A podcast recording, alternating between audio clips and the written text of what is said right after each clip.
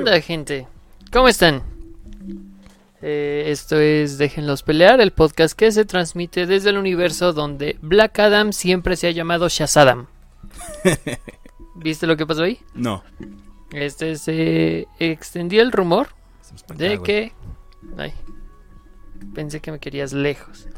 Eh, Pues sí, pero la cámara. Sí, sí, sí, sí, sí. Se extendió el rumor de que en DC iban a cambiarle el nombre a Black Adam por Shazadam. Y el rumor venía muy fuerte. ¿Por qué? Ah, sonó un chingo, porque Shazadam, ¿se te hace un buen nombre? No. Exactamente. Entonces, pues se hizo muy popular y le empezaron a tuitear mucho de... Hey, este, ¿sí le van a cambiar el nombre? Porque está bien culero. Pues. Hasta cierto punto me, sor- me- me- tiene más sentido para mí que no tuviera nombre. Este, Porque-.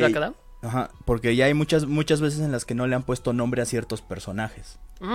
Entonces. Como. mm, sí, mira. No, no creo.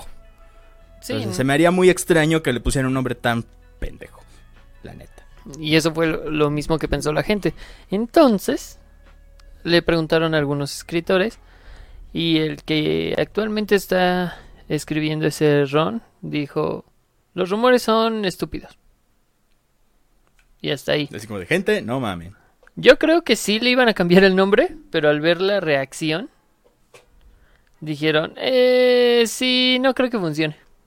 No, para mí es- está, demasiado, está demasiado estúpido ese nombre como para que realmente hayan querido ponerle ese nombre. Porque es como de...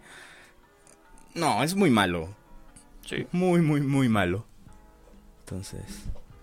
Pero sí, eh, por eso menciono lo de Shazadam. No, no mames, está culerísimo. Es un nombre terrible. Eh, bueno, eh, el día de hoy vamos a platicar un poquito sobre finales e inicios. Eh, principalmente los que más recordamos y los que nos resultaron más impactantes. O en el peor de los casos, aquellos que fueron muy me para lo que fue lo, para que fue después. ¿Sí? Como Iron Man 1. Ujú. Bueno, no, el increíble Hulk. Bueno, sí. Ese fue el inicio del universo cinematográfico de Marvel. Y estuvo... Meh. Pero luego llegó Iron Man. Sí. Y lo cambió todo. Ujú. Totalmente. Iba a decir justo Iron Man como el, el inicio del universo cinematográfico de Marvel, pero no lo era. Y además no fue un inicio me. Iron No. Man sí estaba vergas. Iron Man sí fue una, una película muy chida. O sea, ahí, pues, o sea, hoy, hoy en día ya el MCU ya es toda una institución, básicamente. Sí, sí, ya hay gente que cree que realmente el Tony Stark de los cómics es Robert como Downey- Robert Downey Jr. Que hasta cuando- cierto punto sí lo es. De- de- de- por, por las adicciones Sí, principalmente. o sea, yo me refería a y, eso. su, re- y su recuperación de ellas. A veces. A veces. Eh, que de Iron Man hay un run que me mama, que es Superior, Superior Iron Man, Ah, cuando tiene el traje así de... de Extremis, sí, y es villano. Creo que sí me acuerdo. Prácticamente su némesis se vuelve Daredevil. Daredevil es el que se le pone al pedo, así de, güey, Ok. estás haciendo cosas. Cosas no muy buenas. Cosas que no se ven muy bien. Pa, para, para, pa, pa. Eh, bueno, otro final e inicio que fueron impactantes y muy buenos. Eh, Superior Spider-Man. Hablando de... Hablando Fue- de cómics. eh, Para empezar, final de Peter Parker. Porque el Doc Ock... Spoilers de un arco que salió hace más de 5 años. Sí, Mínimo 8. Porque yo todavía estaba en la universidad. güey. Bueno, tiene más de 5 años. Sí, yo estaba trabajando en Nokia. Eh, bueno. Eh, como contexto, Otto Octavius logra cambiar de cuerpos con Peter Parker. Dejando a el cuerpo de Peter Parker al control de eh, Otto Octavius. Mientras que el viejo cuerpo de Doc Ock, literalmente viejo, eh, y moribundo, queda con la mente de Peter Parker. el cuerpo del Doc Ock muere. Ajá, es, es el típico episodio de cambio de cuerpos. Ajá. Entonces nada más que aquí no terminó, no terminó bien. No, no terminó bien para, para Peter. Eh, afortunadamente una parte de la conciencia quedó dentro de dentro de su cuerpo. Entonces ahí termina The Amazing Spider-Man y comienza no como spin-off, Sino una secuela directa. sino secuela directa Superior Spider-Man. Ya prácticamente siendo el Doc Ock quien busca ser un Spider-Man mejor de lo que fue Peter Parker. Y lo logra en muchos aspectos. Sí. hace que termine su doctorado, eh, hace que termine con Mary Jane. No, ya tenían demasiados problemas. Sí. Eh, prácticamente salva la, la estabilidad financiera de Peter Parker.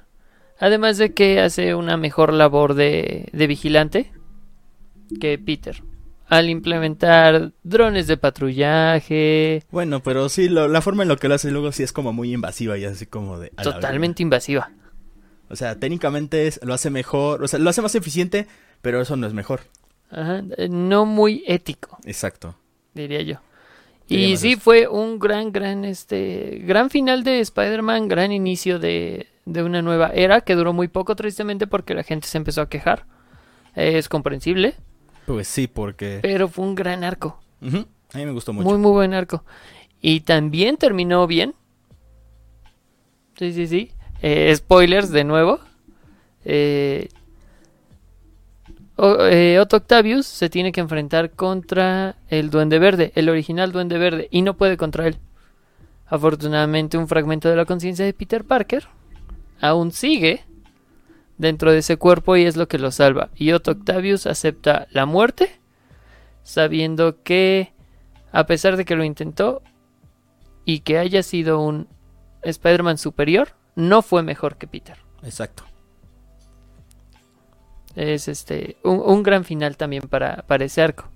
Sí. Después revive toda la mamada, pero bueno, cosas de cómics. Sí, ya sabes, en los cómics nunca estás completamente muerto a menos que seas el, el tío Ben. El tío Ben. O, O los papás de Bruce Wayne. o Capitán Marvel. No Capitana Marvel, Capitán, Capitán Marvel. Marvel. Él le dio cáncer en la tierra y se murió. Y ya. Super cáncer. Sí, sí, sí. Sí, porque esa Gwen Stacy revivió. Sí, Sea de otro universo, lo que quieran decir, ahí está Gwen Stacy. sí, pero cosas que pasan. Otro Sí, sí, sí. inicio. Hmm. Eh, mm, date.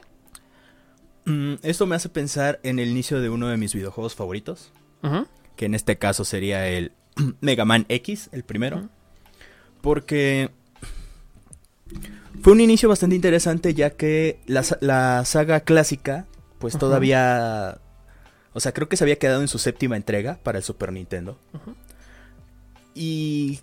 No, incluso creo que el, eh, el Mega Man X, el primero, salió antes de Mega Man 7. Ok. O sea... Es, es más, hace dos años salió Mega Man 11. ¿Sí? La saga clásica, como le llaman, donde es Mega Man, conti- continuaba y luego sacaron una nueva saga con no Mega Man, sino Mega Man X, con la X de extremo. sí. Sí, la X es de extra cabrón. Entonces, se me hace interesante cómo, cómo funciona su, su nivel introductorio, porque es de los primeros Mega Man que tiene un nivel introductorio. Así como de, ahí apareces, date, güey. Obviamente en aquel entonces tenías que leer el manual del juego y dices, ah, para eso es esto. Sí, En aquel entonces así era. No que ahorita el juego, si compras un juego físico, tienes suerte si tiene otra cosa además de la portada y contraportada. Y ya. Sí. Entonces, ese juego se me, hace muy, se me hace muy interesante porque el inicio, el primer nivel, es donde tú compruebas el, el, el- el gameplay Ujú. y ves más o menos este de qué va a ir lo demás. Ya cuando te enfrentas al primer jefe, que es precisamente el jefe del nivel tutorial, ahí conoces a el primer mm, a tu no no necesito, pero sí como un rival, que sería Vile, que primero te da una putiza porque no lo puedes vencer, ni siquiera le aparece la barra de vida. Ok, sí. O sea, él te vence. Y él te dice que aún eres demasiado débil. y que no puede creer y que tú no tienes derecho a llamarte un Maverick Hunter. Y luego llega Zero a salvar el día. Y luego Zero le dice que tal vez aún no, un- aún no esté preparado, pero tiene potencial de hacerse más, más poderoso y más hábil. Y pues todo el juego es este el desarrollo de ese de ese potencial, porque te enfrentas a los ocho Mavericks y después te, este a encontrar la fortaleza de Sigma, este te vuelves a, a enfrentar a Bile y ahora sí le ganas. Le das en su madre después de que Zero murió, que es como lo que se va a volver tendencia con Sí. Zero, como de su- el, el mayor logro de Zero es morir. Zero es el Krillin de su universo. Más o menos. De hecho, se me hace muy interesante porque Zero básicamente lo único que hace es fracasar. Y eso es muy triste, pobre Zero, porque cada que intenta hacer algo, no le sale y se muere. Porque sí creo que se murió tres veces. Más o menos. En toda la saga. En la saga X. No, espera. Se murió en el 1, se murió en el... Técnicamente se muere en el 5. Ujú. Mm, No, solo se muere dos veces. Pero en el Mega Man X2 aparece un Zero copia. Y luego llega Zero original y lo destruye. Ok, cuenta. Cuenta. Entonces por eso es como de cuenta, son tres veces. Ok, cuando llegas a la Fortaleza Sigma, te enfrentas a Bai, le partes su madre, Zero se sacrifica.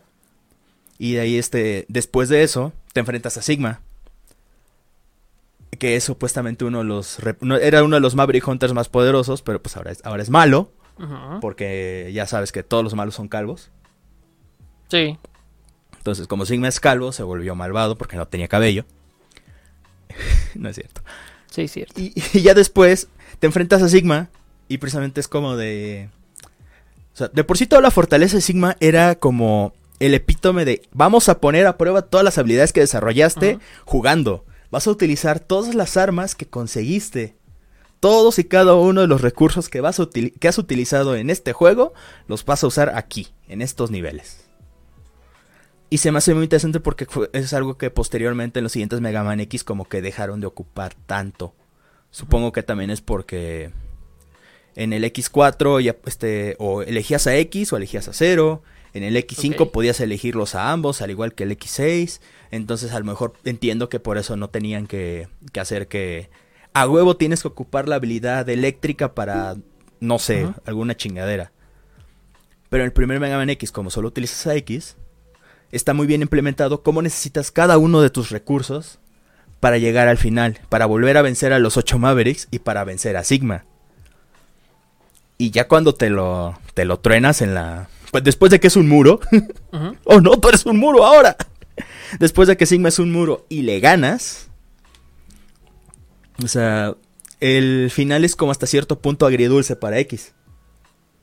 Porque Sigma pues antes era bueno. Sí. Era uno era el, el- el comandante de los Maverick Hunters. Pierde a su mejor amigo, que también era como su mentor. Y, y pues ahora tiene que. Y ahora, y ahora los Mavericks este, ya son cada vez este, más frecuentes. Y a partir de ahí va el siguiente juego y el siguiente juego. O sea, es como el primer Mega Man X. El inicio es así como de esto es algo completamente diferente con una historia más más centrada y eso estaba muy padre porque o sea, marcaba un, un- un estilo completamente a los de la saga clásica que eran un poquito más caricaturescos por así decirlo. Pero Mega Man, Mega Man X no, ya era un poco más centrado, más aterrizado. Y la forma en la que termina el primer juego es así como te digo, te sientes satisfecho porque dices, no mames, le gané este juego. Pero en cuanto a la historia, sí tiene un final medio agridulce porque es como de... Ah, no mames, o sea, gané, pero ¿qué precio? Ok. Específicamente, Sí, sí, sí. ese juego tiene como cierto peso argumental que hace que tanto su inicio como su final sean, al menos para mí, sean muy buenos. Ok. Yo no, yo no me he terminado un Mega Man en forma. Los he jugado, sí, pero no me los he terminado. Deberías. Deberías probar, deberías probar terminarte uno, aunque sea el primero. De ahí en fuera los otros ocho valen mal. Lo voy a intentar eventualmente. Algún día. Eh, otro, otro final bastante interesante, el de Dantes Inferno. Oh. ¿Lo sí, recuerdas? Ya sabes, el del diablo con todo eso colgando. Sí. Ese, que igual, spoilers. Bueno, ah, vamos a tirar spoilers de un montón de cosas porque vamos a hablar de finales. No, no solo eso. es ¿Quién jugó Dante's Inferno? Eh, yo jugué Dantes Inferno. Sí, tú y otras tres personas. Probablemente cuatro, contando el dueño del internet donde iba. Este, Sí. Pero sí, el final prácticamente te das cuenta que siempre estuviste muerto. Nada más fue una burla de, del destino. Chale. Sí. Digo, no es como en God of War que te das cuenta que tu esposa prácticamente la mataste tú. No prácticamente. Sí, sí, prácticamente. No. No prácticamente. La mató él, güey. ¿Sabes qué otro final es impactante y no es de un videojuego? No. La niebla. ¿La viste? No. No mames que no has visto la niebla. ¿Alguno de ustedes ya vio la niebla? De... eh, basada en una novela de Stephen King. Porque ese final está como... Puta, es doloroso. Y quiero decirlo, pero no has visto la pinche película. Fuck it. Eh, prácticamente están en un pueblo. eh, que de repente cae en niebla y hay criaturas en la niebla. ¿Como Silent Hill? Eh, algo así. Criaturas Cthulhu. Ok. Entonces se encierran en una tienda algunos sobrevivientes, ya están desesperados porque han estado no me acuerdo si horas o días ahí. Entonces se quieren salir, así como se quieren salir de su casa en cuarentena. Que fíjate, es una muy buena analogía, ¿eh? ¿Por Sí. qué? Porque la gente está desesperada en salir e irse. Entonces, un grupo de personas se va en un carro. Mientras que el resto se quiere quedar dentro de, dentro de la tienda para estar seguros. Quieren esperar a que venga la ayuda. Ellos no, ellos se van en un carro y se dan cuenta que la niebla no tiene final. Empiezan a manejar, manejar, manejar. Se van. Los otros se quedan sin ningún pedo. Ellos se van hasta que se les acaba la gasolina. La niebla está alrededor. Todas las criaturas se escuchan alrededor de ellos. Se escucha. Para empezar son dos ancianos. Un hombre, una mujer y un niño. Pobre mocoso. Sí, sí, sí. Entonces, deciden que para que los monstruos no los maten y los torturen, pues se van a matar. Tienen un revólver con cuatro balas. Primero matan al niño para que no se asuste. Pobre morro. Sí, creo que. que- entre lo, así es muy culero, pero creo que era lo mejor. Pobre morro. Sí, eso dices. Eh, se matan. No me acuerdo si los ancianos se matan o se. o, o los matan. Eh, el vato, que por cierto es el actor de Punisher. ¿Ok? No cómo se llama. ¿Cuál? ¿El primero o el segundo? El primero. Ah, ok. No, John, Ber- John Bertham. Sí me acuerdo de su nombre. Eh, el vato mata a la morra. Y el vato ya no tiene balas. Entonces sale a gritarle a los monstruos para que se lo coman. Y en eso, de la niebla, ¡Sale yo! escucha perfectamente bien. Una camioneta militar. La niebla se empieza a despejar. Todos los sobrevivientes de la tienda en la camioneta militar. Mientras él grita fuera de la camioneta con cuatro cadáveres adentro. Esa misma cara ponemos todos. Mira, Paco la vio. es una gran película. ¡Wow! Bueno, el final es t- terrible. Pero es muy bueno. Sí, como dice este Paco, el final es épico. Totalmente. No mames. Sí, sí, sí. Y no lo ves venir, que es lo peor. Sí, eso definitivamente. Uno, espera, uno esperaría que llegaran los monstruos y se los comieran y ya, a la verga. ¡Ah! Hablando de monstruos. Ajá. Cloverfield. No, esa película no la he visto. Me abur- bueno, no la he terminado de ver. Me aburrió. No, ok. Güey, ¿esa película de qué año es? Eh, 2011, creo. No. No, antes, güey. Creo que todavía estaba en la prepa. En aquel entonces, ver, si, si no me dormía viendo una película era un logro. Wow, ok. Eso tiene bastante sentido. Exacto. Ahora, ¿De cuál ibas a hablar? estoy hablando de el final de la, la cabaña del bosque. Ok, sí, sí, sí, sí, totalmente. Esa película- Toda la película es una joya. Esa película joya me encanta porque es una sátira de las películas de terror tipo slasher. Porque cubren los arquetipos y, Sí. y, te, y te dan a entender que esa cabaña que es el típico lugar a donde los adolescentes estúpidos se les hace buena idea ir a acampar porque hubo algo ahí, ya sea un asesinato o ahí murió alguien en sus últimos momentos Sí, o está en un lugar que dicen que está malito o lo que sea. Ah, por cierto, es de 2008, Cloverfield. Sí, sí. Ahí está, güey. Ok, bueno, tendremos que verla. Ajá. Bueno, entonces, o sea, tienen que ir muriendo las personas y cuando te enteras que todo eso lo controla un, Una agencia una, una- gubernamental. una agencia, creo que ni siquiera es gubernamental, pero sí es una agencia super cabrona que tiene todo tipo de monstruos, entes, cosas, Que funciona a nivel mundial. sí, porque tienen que sacrificar personas para que cierto, di- cierto dios antiguo o demonio antiguo no despierte y que se cargue a la chingada a todo el mundo.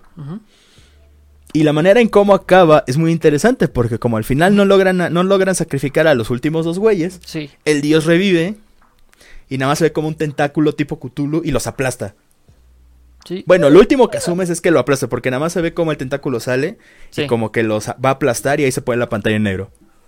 Eh, yo sé que te, te- te odias esta palabra, pero es una deconstrucción de los slashers clásicos. Toma todos sus conjuntos característicos y los tuerce. Les da sentido prácticamente. El por qué se comportan como idiotas. El arquetipo de los personajes, ya sabes. El payaso, Eh, el atleta. El payaso, el atleta, el cerebrito, este, la libertina y la santurrona. Ajá. La virgen. La, La ahí. Virgen, ajá. Bueno, es que ahí les ponían nombres este como de tarot. Por ejemplo, el, el- el payaso era de hecho el El bufón. bufón. El atleta no me acuerdo qué otro nombre Eh, tenía. No me acuerdo. La libertina, de hecho, decía. La zorra, directamente. La zorra. decían la zorra. Ajá. Que en La este suripanta. podcast no apoyamos La suripanta. ese tipo de lenguaje. La suripanta. la suripanta. Suripanta, suripanta, suripanta. me encanta ese capítulo de Los Simpsons. Eh, eh, eh, ¿qué, qué estaba diciendo? Es que me Ajá, lo- este, sí, lo- los arquetipos de Ok, ese de. Toman los arquetipos eh, y les dan sentido. Dan sentido el por qué la gente se comporta como estúpido en esas películas. Sí, o sea, ah, mira, este, es, aunque que les contamos el final, lo interesante es cómo se desarrolla la película porque le dan sentido a, como dices, todo lo que se toca en esas películas y por qué es así.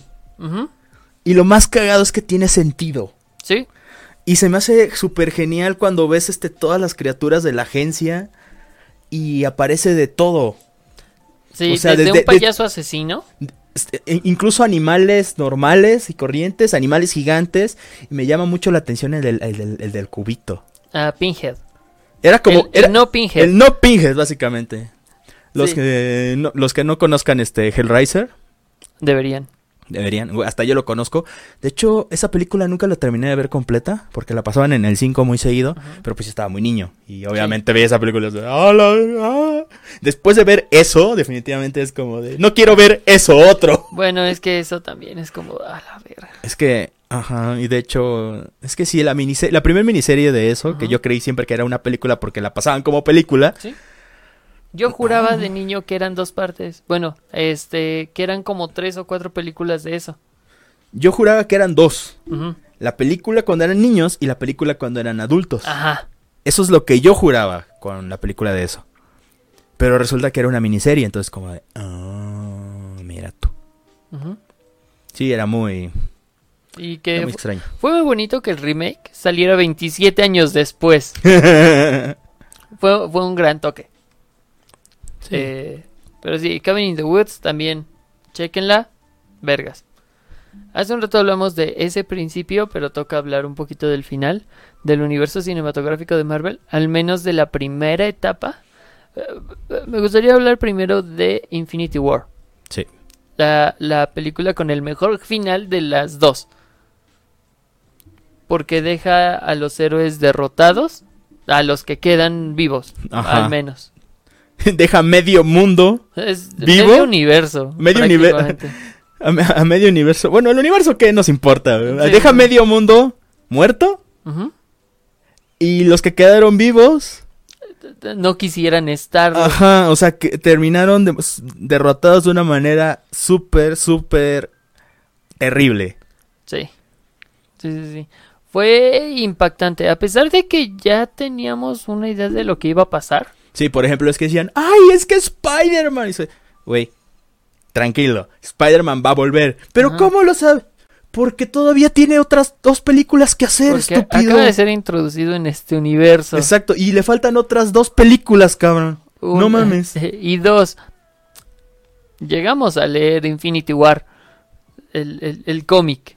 No, Infinity War es otro pedo. evento. No, porque Ajá. para colmo, Infinity War es una cosa y el guantelete del infinito es otra. Sí, pero ya te da el sentido. Al menos Sí, la que- ruta para que te des cuenta qué es lo que puede pasar. Por eso se teorizó más sobre cómo iban a solucionarlo que sobre lo que iba a pasar. Sí. En el sentido de... eh, vamos a reunirnos en, en un café cuando se podía. A ver, este... ¿Cómo creen que vayan a solucionar esto? Pero no pasó con el... Ay, ¿y cómo van a evitar que Thanos consiga las gemas? Porque ya dábamos por hecho Que las iba a conseguir. que las iba a conseguir. Y tres. Literalmente les habían puesto Infinity War parte 1 y parte 2. Era obvio que algo iban a hacer. Sí, de que, duh. Sí, la gente a veces puede llegar a ser muy estúpida. Pero sí, Infinity War tiene un gran final. Sí, Es un cierre agridulce. sí, definitivamente lo es. Y también la manera en la que empieza es como de esa película no perdió tiempo. No. O sea, empieza y ya están, este, ¿cómo se llama? En, en Nueva York. Este, llega la nave de Thanos, aparecen sus, sus heraldos, Sus empiezan a hacer su desmadre. Ah. Luego, luego, este, antes, ah, no, antes de eso cayó Hulk del espacio. Ajá, sí, que tomó el papel de del Silver, Del Silver Silver, Surfer. Ajá, o sea, porque lo mandó Heimdall, ¿no? Ujú. Sí, lo mandaron, llegó y aparece Doctor Strange también y... O sea, esa película te tuvo así. Espera, ¿no la primera parte es cuando muere Loki? Sí. En la nave. Ajá, antes de que llegue Hulk, El están primero los en morir a fue mano limpia. Loki. Sí, La neta sí, pobre Loki.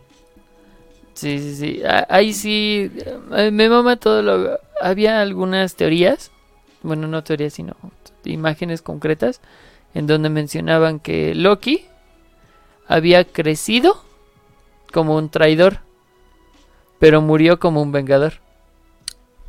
Porque precisamente había engañado a todos en algún momento y murió al tratar de engañar a Thanos para salvar a su hermano. Eso sí. Este, pero sí, esa parte al menos es muy buena. La, la, bueno, la- la siguiente parte eh, Mm. es entretenida.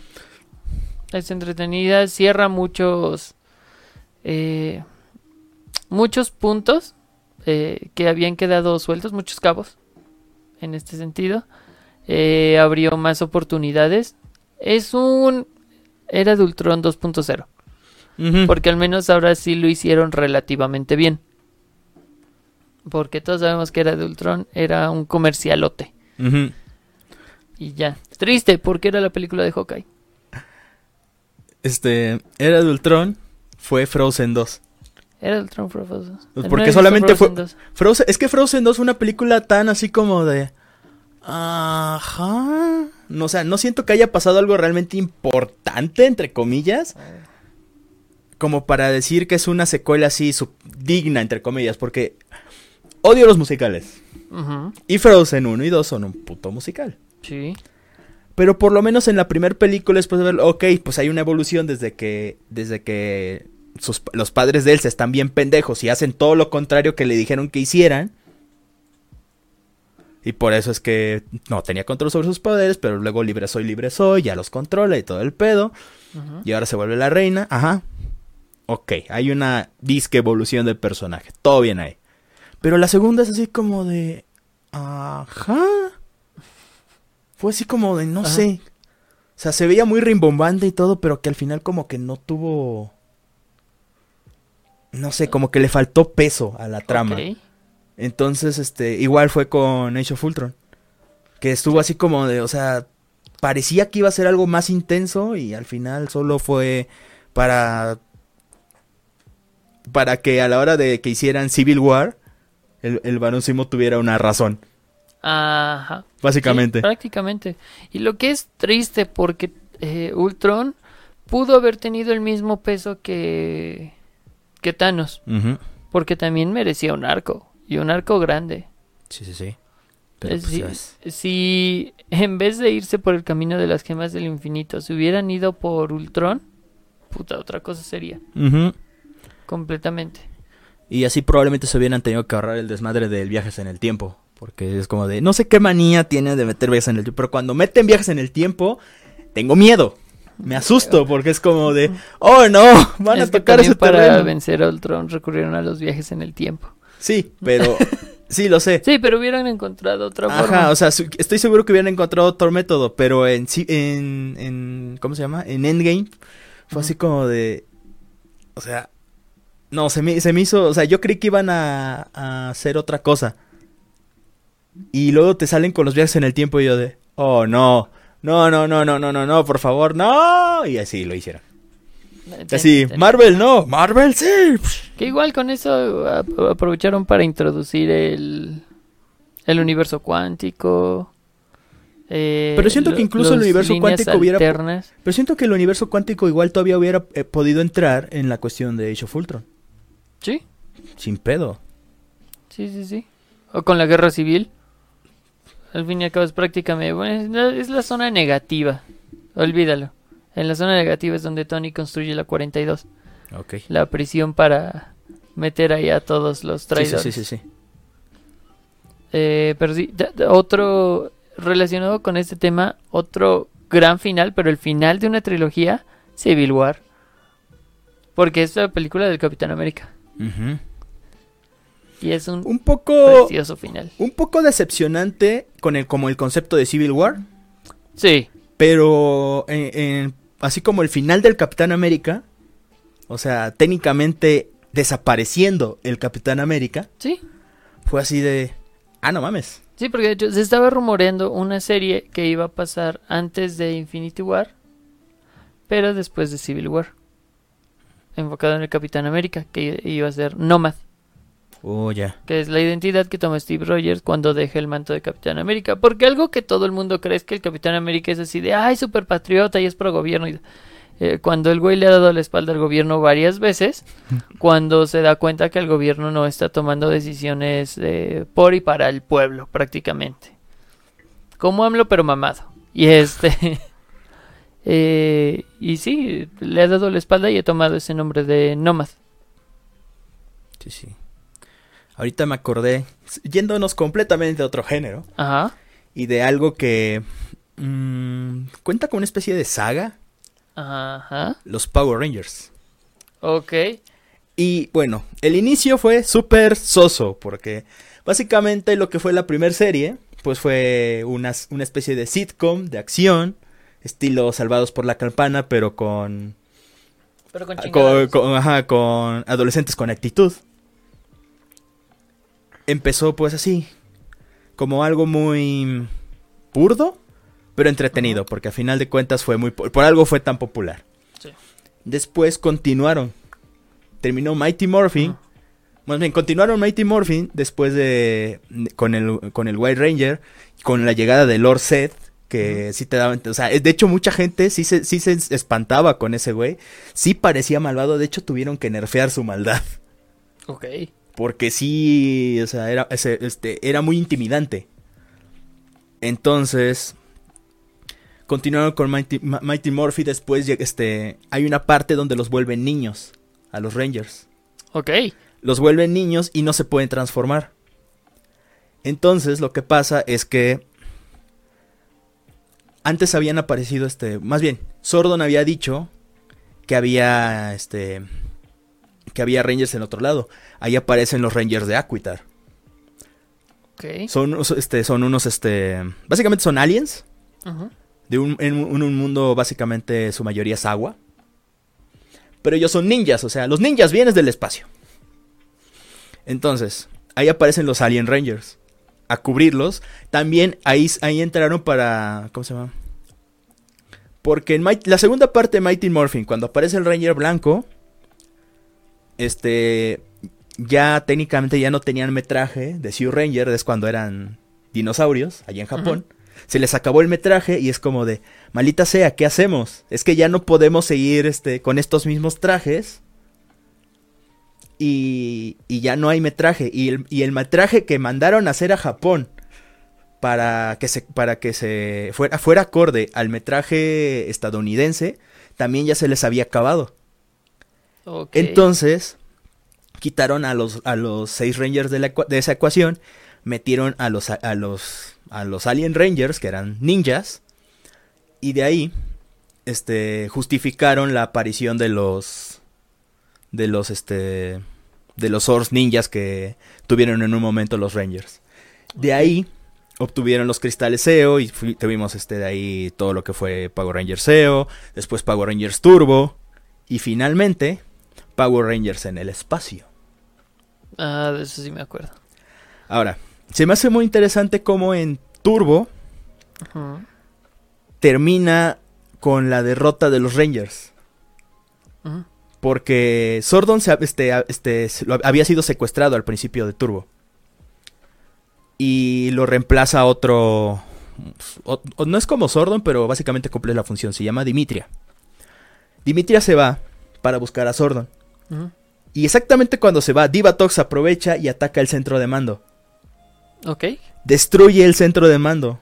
Destruye los poderes de los Rangers. Esos güeyes se quedan sin nada. Pero tienen que rescatar a Sordon porque si no, pues todo se va a ir al carajo. El universo será dominado. Porque aparece un ser de pura maldad ya despuesito. Y ok, está, está cabrón. Y cuando van al espacio, pues ya ahí aparecen con... Se encuentran con Andros y empieza Power Rangers en el espacio. Y todo eso se va desarrollando en la historia de Andros, su hermana secuestrada, que básicamente es la historia de Genshin Impact. Ok. Tiene Este, sentido para mí. este, Andros está en busca de su hermana que desapareció, luego se da cuenta que es este Astronema, la villana, es su hermana, pero le lavaron el cerebro y todo el desmadre. Pero todo sigue con la búsqueda de Sordon. El final de Power Rangers en el espacio marca el final de la era Sordon porque ahí, para poder vencer al, al más grande mal que había en ese momento, tenía que destruir a Sordon. Sordon le dijo, Andros tienes que destruir mi cápsula de energía, solamente así podrás derrotar a, a este güey. Y lo hace, o sea, es como, y no quería, Ujú. pero lo hizo. O sea, el máximo sacrificio. Y con eso se deshicieron, pues básicamente de todo el mal que había ahí. Y ahí fue donde terminó como. Ahí terminó la era Sordon y una, pues. Una parte importante de la historia de los Power Rangers, porque. O sea, ya llevaban aproximadamente más de seis años siguiendo una, una misma línea argumental. Sí. Porque incluso en Power Rangers en el espacio todavía apareció este Zack, que fue este el Ranger negro. De los. Bueno, no, no. Fue el segundo Ranger negro. No es cierto, no fue Zack, fue Adam. El segundo Ranger negro fue el que el- es el que vuelve a aparecer. De ese sí no me acuerdo. Es que. De Zack sí, lo tengo en, en mi memoria. Pues sí, pues es que es el, es el negro que.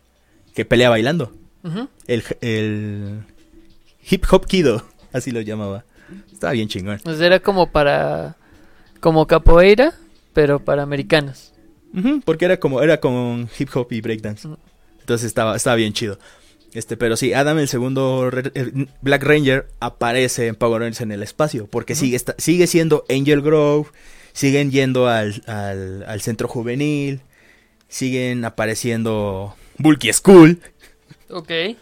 Entonces, todas esas series, desde Mighty Morphy hasta In Space, es como una. toda una saga. A pesar de que son series independientes. Pero sí, es como de si quisieras ver cada una de esas series por separado, probablemente no, no entenderías mucho. Es lo interesante del asunto.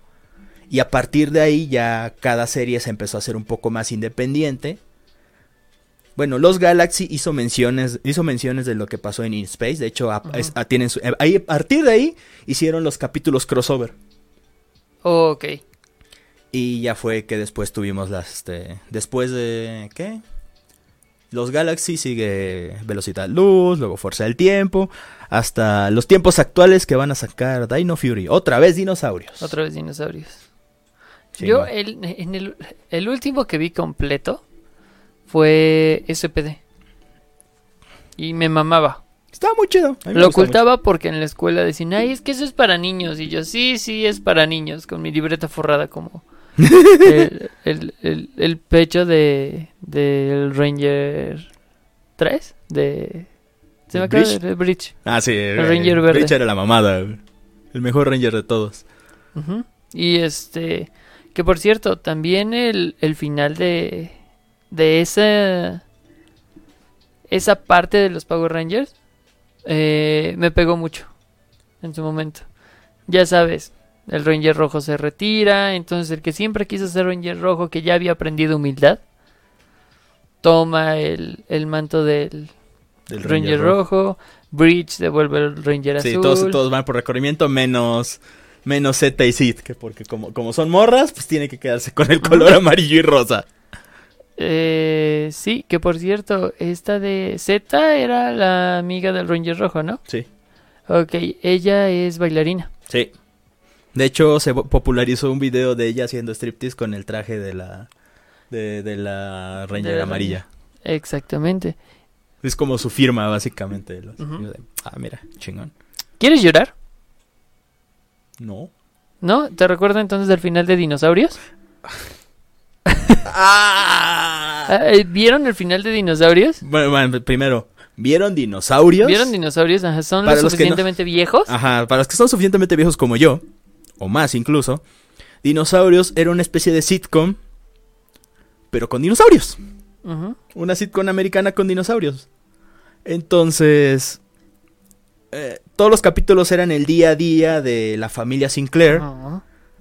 y de cómo iban, pues, su, su- su- el día a día. No era Sí, nada eh, extraordinario. ¿Vieron mal como el de en medio? Era algo parecido. Más o menos. Incluso también tenían su capítulo en donde alguno de ellos tenía sus problemas para sol- soltar ciertas sustancias. Sí, sí, sí. tu- y tuvieron el, el infame capítulo, porque ya sabes, los noventas. Eh, Sí, obviamente. Sí, sí, sí. Y bueno, eh, eh, en esta serie teníamos a, obviamente, papá, mamá, Mamá. eh, hermano, hermana y el bebé. Sí, básicamente. Eh, te- te- te- que en esas- ahora en esas- tenemos como gobernador un agrio final para el nene consentido. Sí, no, es que, es que se me llama porque también en- hay un capítulo de Los Simpson donde hacen un, es donde Bart está viendo la tele y es el, el de no te abrontosaurias, viejo. Porque Ay, básicamente Dios. son los Simpson. Sí. Son, está, está Homero, es- el, papá, la mamá, el hijo mayor, el, pero rebelde, Sí. la, la, Hija la- menor, la hija pero estudiosa, y el bebé. Y el bebé. Son los mismos. Fuck, sí, no lo había notado. Chale. Mm. Es que también era, era, eh, pues era el estereotipo de la familia, de la familia en las sitcoms. Sí. El bebé era el que a veces no estaba, pero muchas veces sí lo estaba. Pero sí. El final de la serie Dinosaurios fue uno muy interesante porque el capítulo comienza con que la empresa donde trabaja el papá, Air, es una empresa pues que tala árboles. Llega un punto en el que empiezan a tener una crisis climática y empieza a haber una, una ola de calor muy cabrona porque pues no hay árboles. De ahí, este, el, el jefe de Air propone, este, que haya, este, dice, ¿cómo, qué necesitamos que hacer? ¿Cómo contrarrestas el calor? Con lluvia. ¿Cómo, de dónde viene la lluvia? De nubes. ¿Dónde sacan esas nubes? Con bombas. Así haremos que llueva. Y explotaron tantas bombas que básicamente hicieron un invierno nuclear. Sí. O sea, tan- tanto humo de tantas explosiones hizo que eh, la atmósfera se bloqueara con toda esa ceniza. Y pues los dinosaurios empiezan a sufrir una ola de frío cabroncísima. Sí. Que esa es una alusión a la era de hielo que, que vino después de... de- Con Sid, Manny, Diego. Sí, a huevo, después de eso. Sí. No, bueno, es que también, o sea, como para que también entiendan algunos. El meteorito tal cual no mató a todos los dinosaurios. Que si es lo que algunos, algunos creen es como, no, así no funcionó. Sí, no. El meteorito cayó en la península de Yucatán. Se chingó una gran parte de los dinosaurios que estaban cerca de la zona. Porque no mames, pinche meteorito cabrón. Lo que pasó después es que una gran cantidad de... de- de- Primero, gases y una nube de gases y partículas mató también a gran parte de lo que no fue afectado por la explosión. sí, sí, sí. Después todo eso se fue a la atmósfera. Sí, aparte, aparte de eso también es porque cier- este, por lo mismo de, del- de la caída del meteorito y todo ese levantamiento de cenizas, polvos y todo eso, afectó la flora. Por lo tanto, afectó a los... Y de hecho, sí fue, eso fue lo que pasó después. También, porque al no haber alimento para los herbívoros, los Ajá. carnívoros no tenían alimento. Entonces, los, los este, animales más grandes ya no podían subsistir y los únicos que sobrevivieron fueron los animales más pequeños. ¿Sí? Los que podían conseguir suficiente comida. O sea, los animales más pequeños fueron los que sobrevivieron. Entonces, lo que pasa en dinosaurios es que, como, pues, estaba, estaban en una sequía, precisamente que también les estaba afectando en, en lo de la comida. Entonces, este, empezó a hacer frío y pues con más razón. ¿Sí? O sea, ellos simplemente ya no podían porque pues, son dinosaurios. Y se dieron cuenta que ya no, ya no podían salir de esa. Incluso es un diálogo muy amargo el que tiene la familia porque el bebé pregunta, este, ¿qué, este, nos ¿Qué va a pasar? ¿qué, qué nos va a pasar? Y el papá no sabe qué responderle. O sea, se queda así como de, no Eh, lo sé. Es un final totalmente amargo. Sí, y lo más cagado es la forma en la que termina, porque estaban viendo las noticias, donde decían que las temperaturas iban a seguir bajando y que no sabían eh, si esto podía solucionarse. Y bueno, y te- el presentador de las noticias dice, muy bien, y esto fue todo. Adiós. Sí, no dice buenas noches, No. como generalmente se venía diciendo en, en capítulos previos cuando aparecía el, el, el dinosaurio de las El noticias, de las noticias, así el es. dinoticiero. Exacto. Eh, no, esta vez es un simple adiós. Y así no sé, es como de... Que no sé por qué los noventas tuvieron ese, esa mala costumbre de darnos finales duros. Sí. Porque, ¿te acuerdas del final de Alf? No, ¿No? no Ok, me acuerdo. te lo cuento pues. Es Igual- que, es que tampoco, desgraciadamente, casi no veía a Alf, pero sí... Sé, sé que el, el final de Alf no es un final bonito. No, no es, Es un lo único final que sé. Porque, eh, pues, llegan por Alf en una nave. Entonces la familia lleva a Alf hacia donde lo van a recoger. Y cuando Alf se está despidiendo de todos, eh, llega el gobierno. Llega el gobierno y se lo lleva, sí es cierto. Y pues la nave se va y lo deja ahí. Que prácticamente Paul, la película de Paul, puede- podría ser como una secuela. Es Secuela espiritual. secuela espiritual, prácticamente, porque Paul es un extraterrestre que atraparon en los 80s, 90s. En Roswell. Sí, es el extraterrestre de Roswell, precisamente. Pero sí, Alf también termina de una forma muy cruda. Al- a- tal vez al momento, no tanto, solo es triste. Pero ya cuando te das cuenta es Pero como ya de, que "Oh, creces no". y te das cuenta que te das cuenta maldito gobierno americano. Sí, totalmente. Ahora, vámonos de, de una sitcom Ajá. a los dibujos animados. El final de Ah, Hey Arnold. No me acuerdo del final de Arnold. Ah, es que el ¿Previo a la película? Espera. Ok. El Arnold técnicamente tiene dos finales. Bueno, técnicamente son tres. El primer final es el de la serie, que comienza con, el- el- el- este, con la historia de los papás de Arnold, cómo se conocieron y cómo a qué se dedicaban y cómo posteriormente desaparecieron, Porque Arnold encontró el diario de su papá. Ajá. Entonces ahí empieza, el abuelo le empieza a contar todo eso. Y pues, o sea, Arnold queda maravillado y al mismo tiempo muy triste por cómo, pues porque no los volvió a ver, ¿no? O sea, Sí. no tenía casi recuerdos de, de sus papás. Al final del capítulo, después de este ya el abuelo le contó todas las historias que sabía. Arnold se queda viendo el diario y encuentra unas páginas que están pegadas. Clásico. Y las despega y es un mapa. El mapa de la última ruta que tomaron sus papás. Entonces Arnold se emocionado se levanta de las escaleras de su del pórtico y llama a su abuelo y dice, "Miren lo que encontré." ¡Ah! Y ahí se acaba la serie. Después Sí, sí, sí. vino una película. La primera película que es rara. No está mal, pero es así como de qué chingados. Espera, ¿A. Arnold tiene dos películas? Sí. Una que es el típico donde todo el barrio está a punto de ser demolido Oh, por unas- sí. una, una empresa multinacional con un Sí, líder sí, sí, codicioso y todo eso. Esa película es medio... Es muy estúpida, pero tampoco está mal para hacer la película de Arnold. Y termina pues salvando, salvan el, el vecindario y todo eso. Y pareciera que todo va a terminar ahí. Pero, oh sorpresa, No, porque sacaron como una película 20 hace años después, hace dos años, sí, no, tres años, si la memoria no me falla, en 2018, sacaron la película de Oye Arnold, la película de la jungla, que precisamente trata de cómo Arnold va, Va a buscar a sus papás prácticamente. básicamente sí. Entonces logran hacer que un viaje escolar se convierta también en un viaje a... a ¿Cómo se llama? Oigan, y si en vez de ir al Museo de Historia Natural vamos a la selva. Es que bueno, la historia fue muy interesante porque la historia de la película va, pues Arnold está ahí en su casa y todo el pedo y sigue con el o en el diario y sigue pues obsesionado entre comillas, porque pues no mames sus papás. Luego se da cuenta de que hay un hay un ¿cómo se llama? concurso en el que si muestran a una persona que haya ayudado a otras personas, les podrán les van a regalar un, un viaje este escolar a cualquier parte del mundo que ellos quieran. Ok. Eso explica muchas cosas. Sí.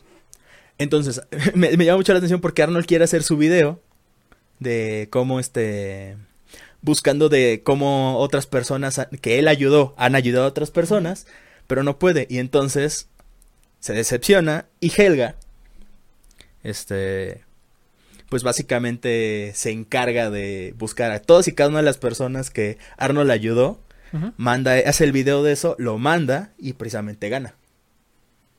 Y entonces todo su grupo van de vacaciones al lugar este que es eh, al poblado que está cerca del, del- de la jungla donde sus padres se perdieron y todo se desarrolla en base a eso. Y el final es bien extraño, pero al mismo tiempo es muy bonito. Porque spoilers, es obvio que Arnold va a encontrar a sus papás. Sí.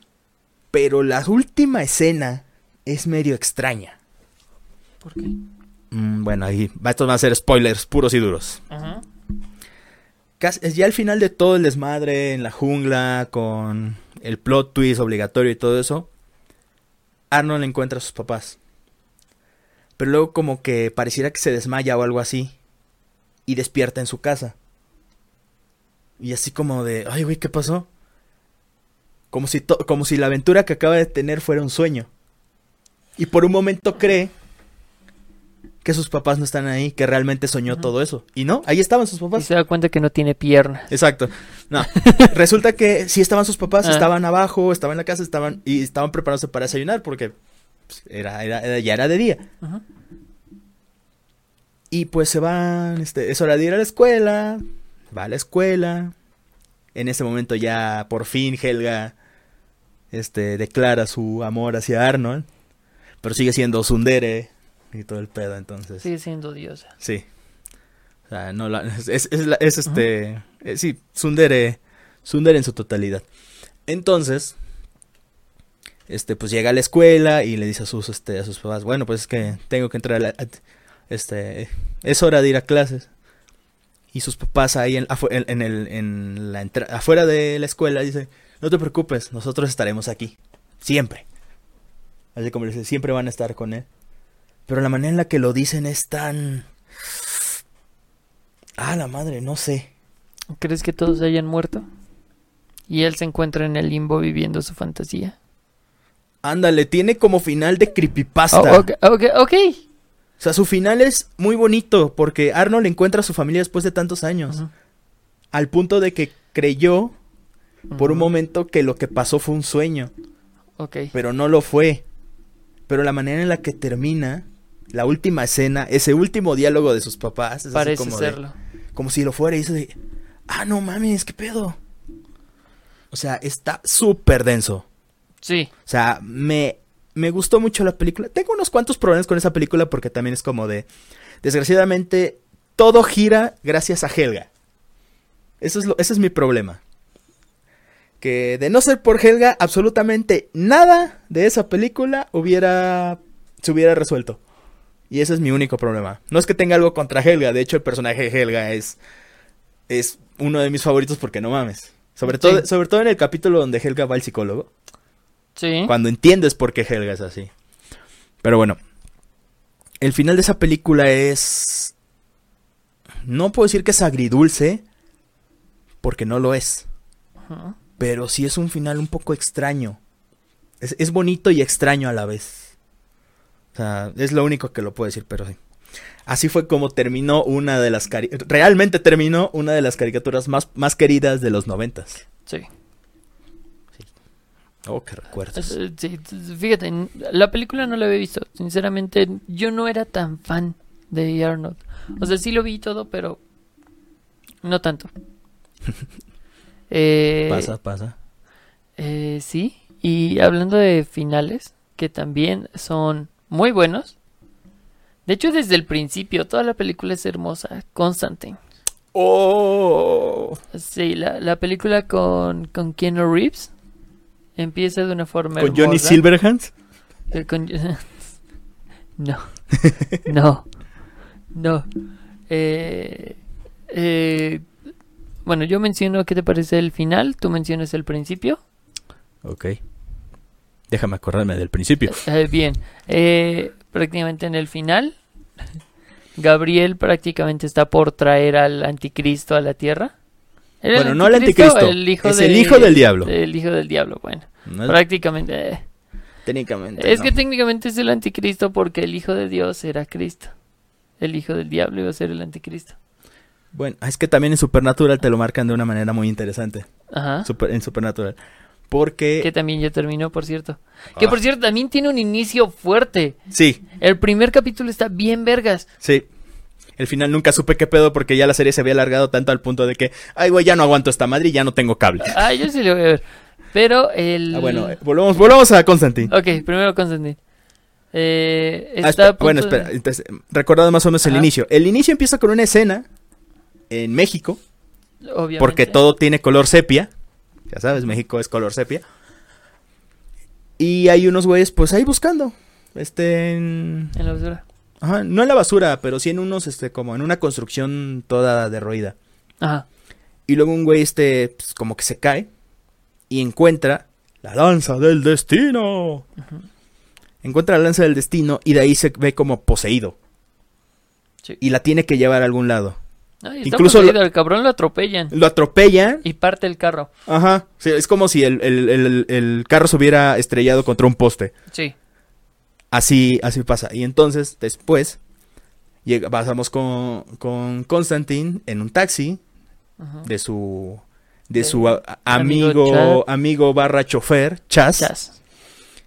Y entonces, pues hace un exorcismo y Es su, un su- exorcismo muy vergas. sí, su otro amigo, eh, que es también un sacerdote, le dice que no pudo con ese, con ese demonio. Entonces, cuando Constantine se da cuenta del tipo de demonio que es, ahí es como de, Y de que estaba tratando de cruzar. exacto. O sea, no quería simplemente poseer a, a- A una persona, a una no, persona, quería, quería, cruzar. quería cruzar. Los demonios, o sea, aparentemente los demonios querían empezar a cruzar a este lado. A partir de ahí, Constantine pues dice, oye, no mames, esto, esto está mal, ujú. qué pedo. Y así es como empieza el desmadre. Sí. Y eh, en el final sabemos ya por qué. No voy a contar eh, el por qué, solo el final. eh, donde John prácticamente se corta las venas para pues morir. Porque obviamente el la única alma que vale la pena recoger en persona para el diablo es el alma de John Constantine. sí, precisamente por todas las cosas que ha hecho. Sí. Eh, También porque ya se había suicidado en una ocasión y estuvo clínicamente muerto, pero como dijo él, unos, unos, unos segundos en el muerto son una eternidad en el infierno. Sí. Y como se escapó de ahí, pues obviamente. La quieren de vuelta. Exacto. Eh, entonces llega eh, el diablo y prácticamente, oh John, eh, me voy a sentar aquí a esperar a que te mueras. Ah, yo pensé que ibas a saludar a tu hijo que está del otro lado.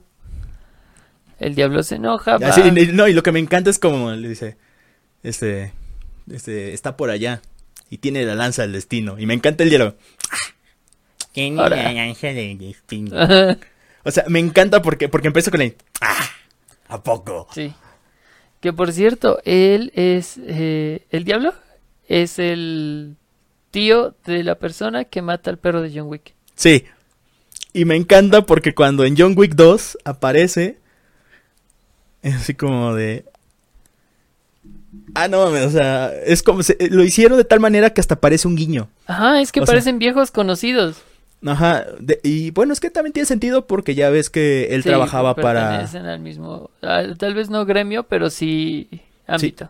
No, y aparte de eso, este, en John Wick te dan a entender que técnicamente Jo- John trabajaba para... ¿Cómo se llamaba el güey? ¿El, el papá?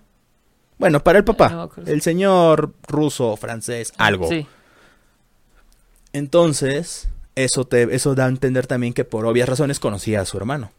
Así que a lo mejor también por eso es como era fácil decir que eran viejos conocidos. Pero la manera en la que intercambian diálogos es como si fueran Constantine y Sí. Lucifer. Está muy chido. eh, Pero con un sí. poquito menos de sarcasmo. Obviamente, sí. Bueno, Eh, bueno, entonces eh, Satanás va a ver si de verdad está su hijo ahí. Se da cuenta que sí, lo corre prácticamente. No recuerdo si solo le grita a Gabriel. Ah, es que está interesante porque cuando pasa, está- me encanta el efecto porque detuvo el tiempo para aparecer frente a John. Sí, man. Rompe la puerta de, de de cristal y pues se quedan ahí suspendidos los pedazos de, de vidrio. Sí. Y conforme camina, pues los se, va- se van apartando. Súper chingón. Y ahí ve a Gabriel con la lanza del destino a punto de atravesar a, a la, a la morra, que estaba a punto de, de dar a luz casi casi al hijo del diablo. Sí, a lo alien. A- muy a lo alien. Entonces, Satan- este, Lucifer toma a la chica, la hace a un lado y el tiempo vuelve a correr. Gabriel falla y ahí es, ahí es como de... A la verga, Lucifer está aquí, ¿qué pedo? Hola, verga, el diablo. Ay, güey, es el diablo. Y me encanta como dice, yo te enfrentaré en su honor. Y cuando le intenta dar un golpe, se detiene de que ya no lo puede dañar. Dice, creo que alguien allá arriba ya no te brinda su protección. Sí. Y nada más se sopla así. Se la empieza a operar, pero es como un huracán. Y le destruye las alas a, a Gabriel. Y ahí técnicamente Gabriel se vuelve mortal. Ya no es un ser divino. Este. Lucifer manda de vuelta al infierno a su hijo. Y después, pues como John está moribundo, se lo va a llevar. Y me encanta esa escena. Porque lo toma Pero de las a manos. cambio de que John le avisó sobre el intento de fuga de su hijo, le pide una cosa ¿Qué? ¿Una extensión? y le dice que no. Él quiere el alma de alguien. Sí. Y la suelta. Prácticamente eh, libera el alma de la hermana de, de la chica en turno. Eh, Porque se había suicidado. Ajá. Entonces, cuando se suicidan, pues ya están condenados, Ajá. según la, la religión católica. Entonces, Eh, básicamente, John sacrifica su vida por, por otra. por otra. Lo cual le da paso al cielo. Prácticamente hace que se gane el cielo. Eh, cuando John muere en ese momento, eh, no solamente su alma asciende, sino su cuerpo iba a ascender como un santo. Sí. Y. Porque por, precisamente por eso no, por eso es que John no podía comprar el cielo. Porque a pesar de lo que estaba haciendo, todo lo hacía, este, mm, por conveniencia. Ujú. Ese Y fue el, el- único acto de verdadero altruismo. El sacrificio, como dijo Lucifer. Que por cierto, ahí también tiene una Me encanta cómo se está levantando y le, y le levanta el dedo así como, ah, puto.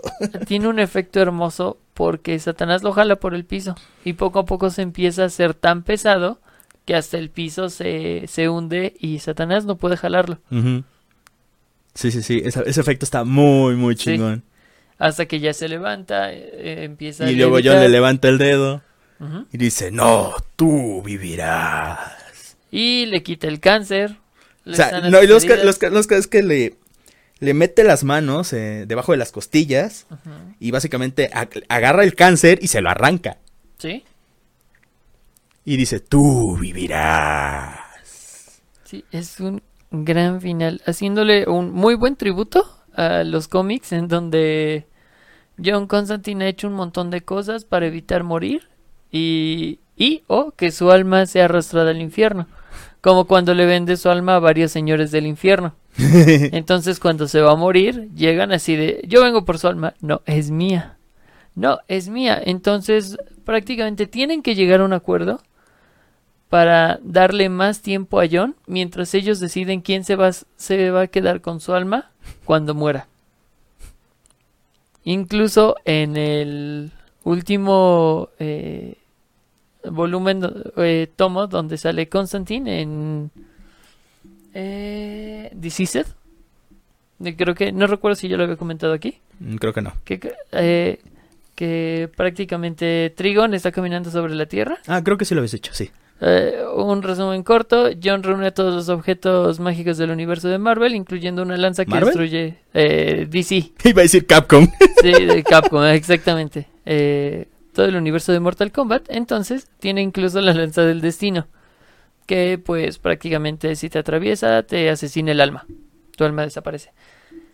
Y, el, pose- y el Entonces- poseedor se vuelve invencible. Ah, Otro dato. eh, te- técnicamente. Pero al menos en ese, en ese run no pasa así.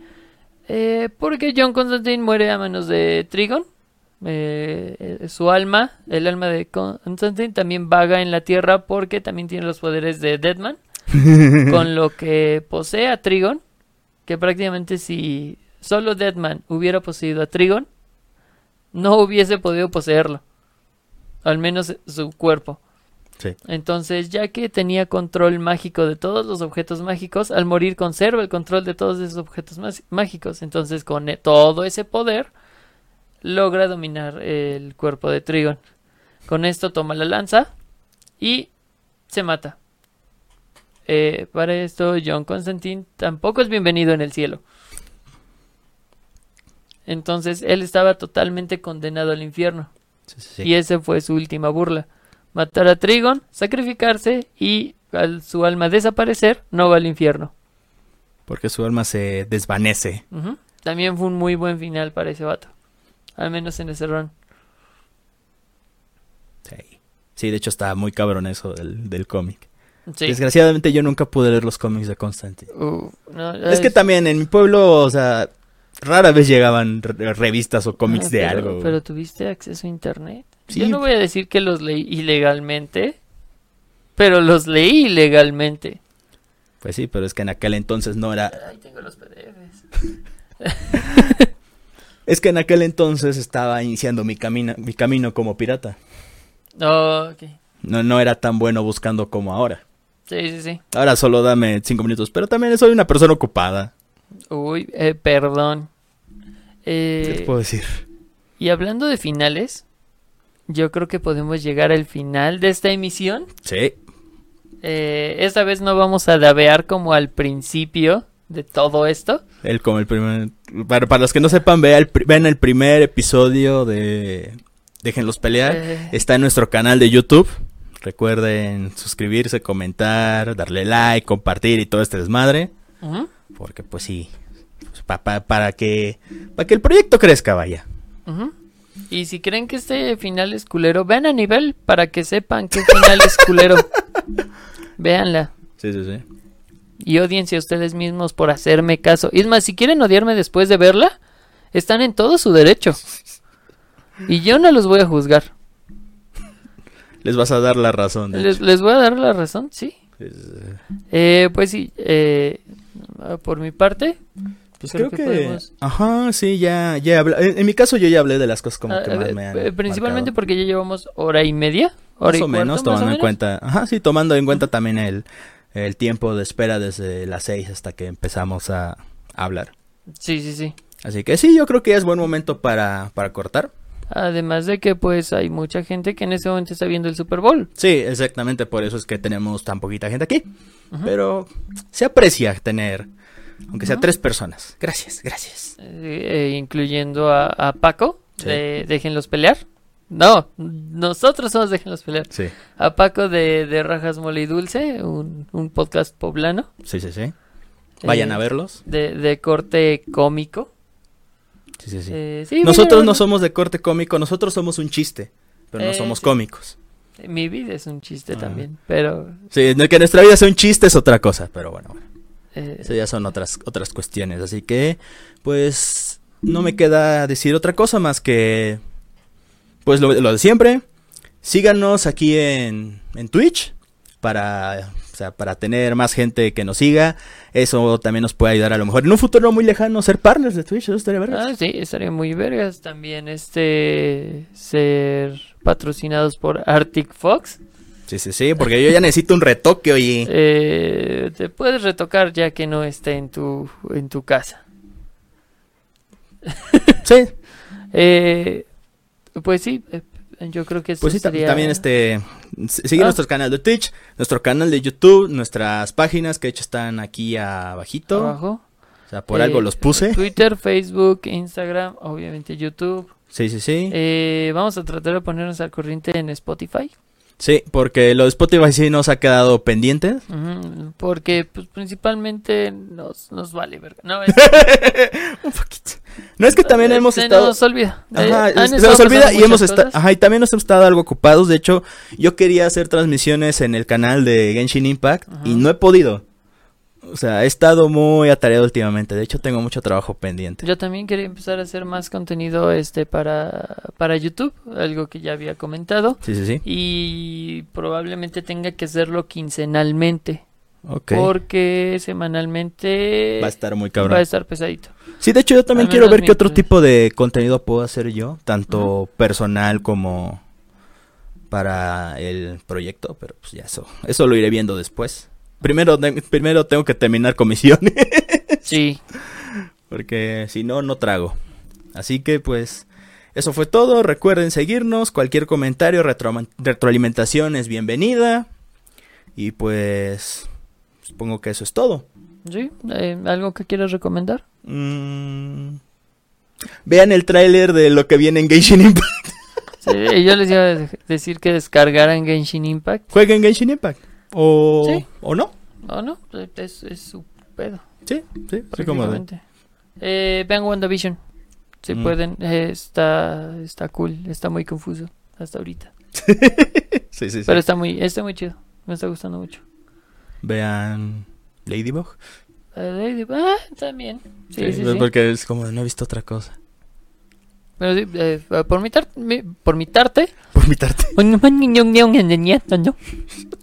Sí, yo creo que eso es todo. Ya como estamos, como estamos delirando, Sí, entonces ya mejor aquí lo cortamos. Yo me despido, yo soy Axel. yo soy Antonio Rosas. Y esto fue nuestro podcast. Así que olvidé cómo cerrar el, el, Eh, esto fue Déjenlos pelear. Eh, y sí, y recuerden, Es que, es, de- que, es que no lo decía así. Recuerda que decía otra cosa. Pero en fin, nos aquí nos despedimos. Y recuerden, cuando vean internet arder, tan solo déjenlos, déjenlos pelear. pelear. Sí. Nos vemos. Y, y ven a nivel para que. Anabel, para que sepan de, de finales culeros. Y odiense, odiense como yo lo hago. Ya, supéralo, güey. Oblígame, vas a decir. Oblígame, perro. Me falta mi.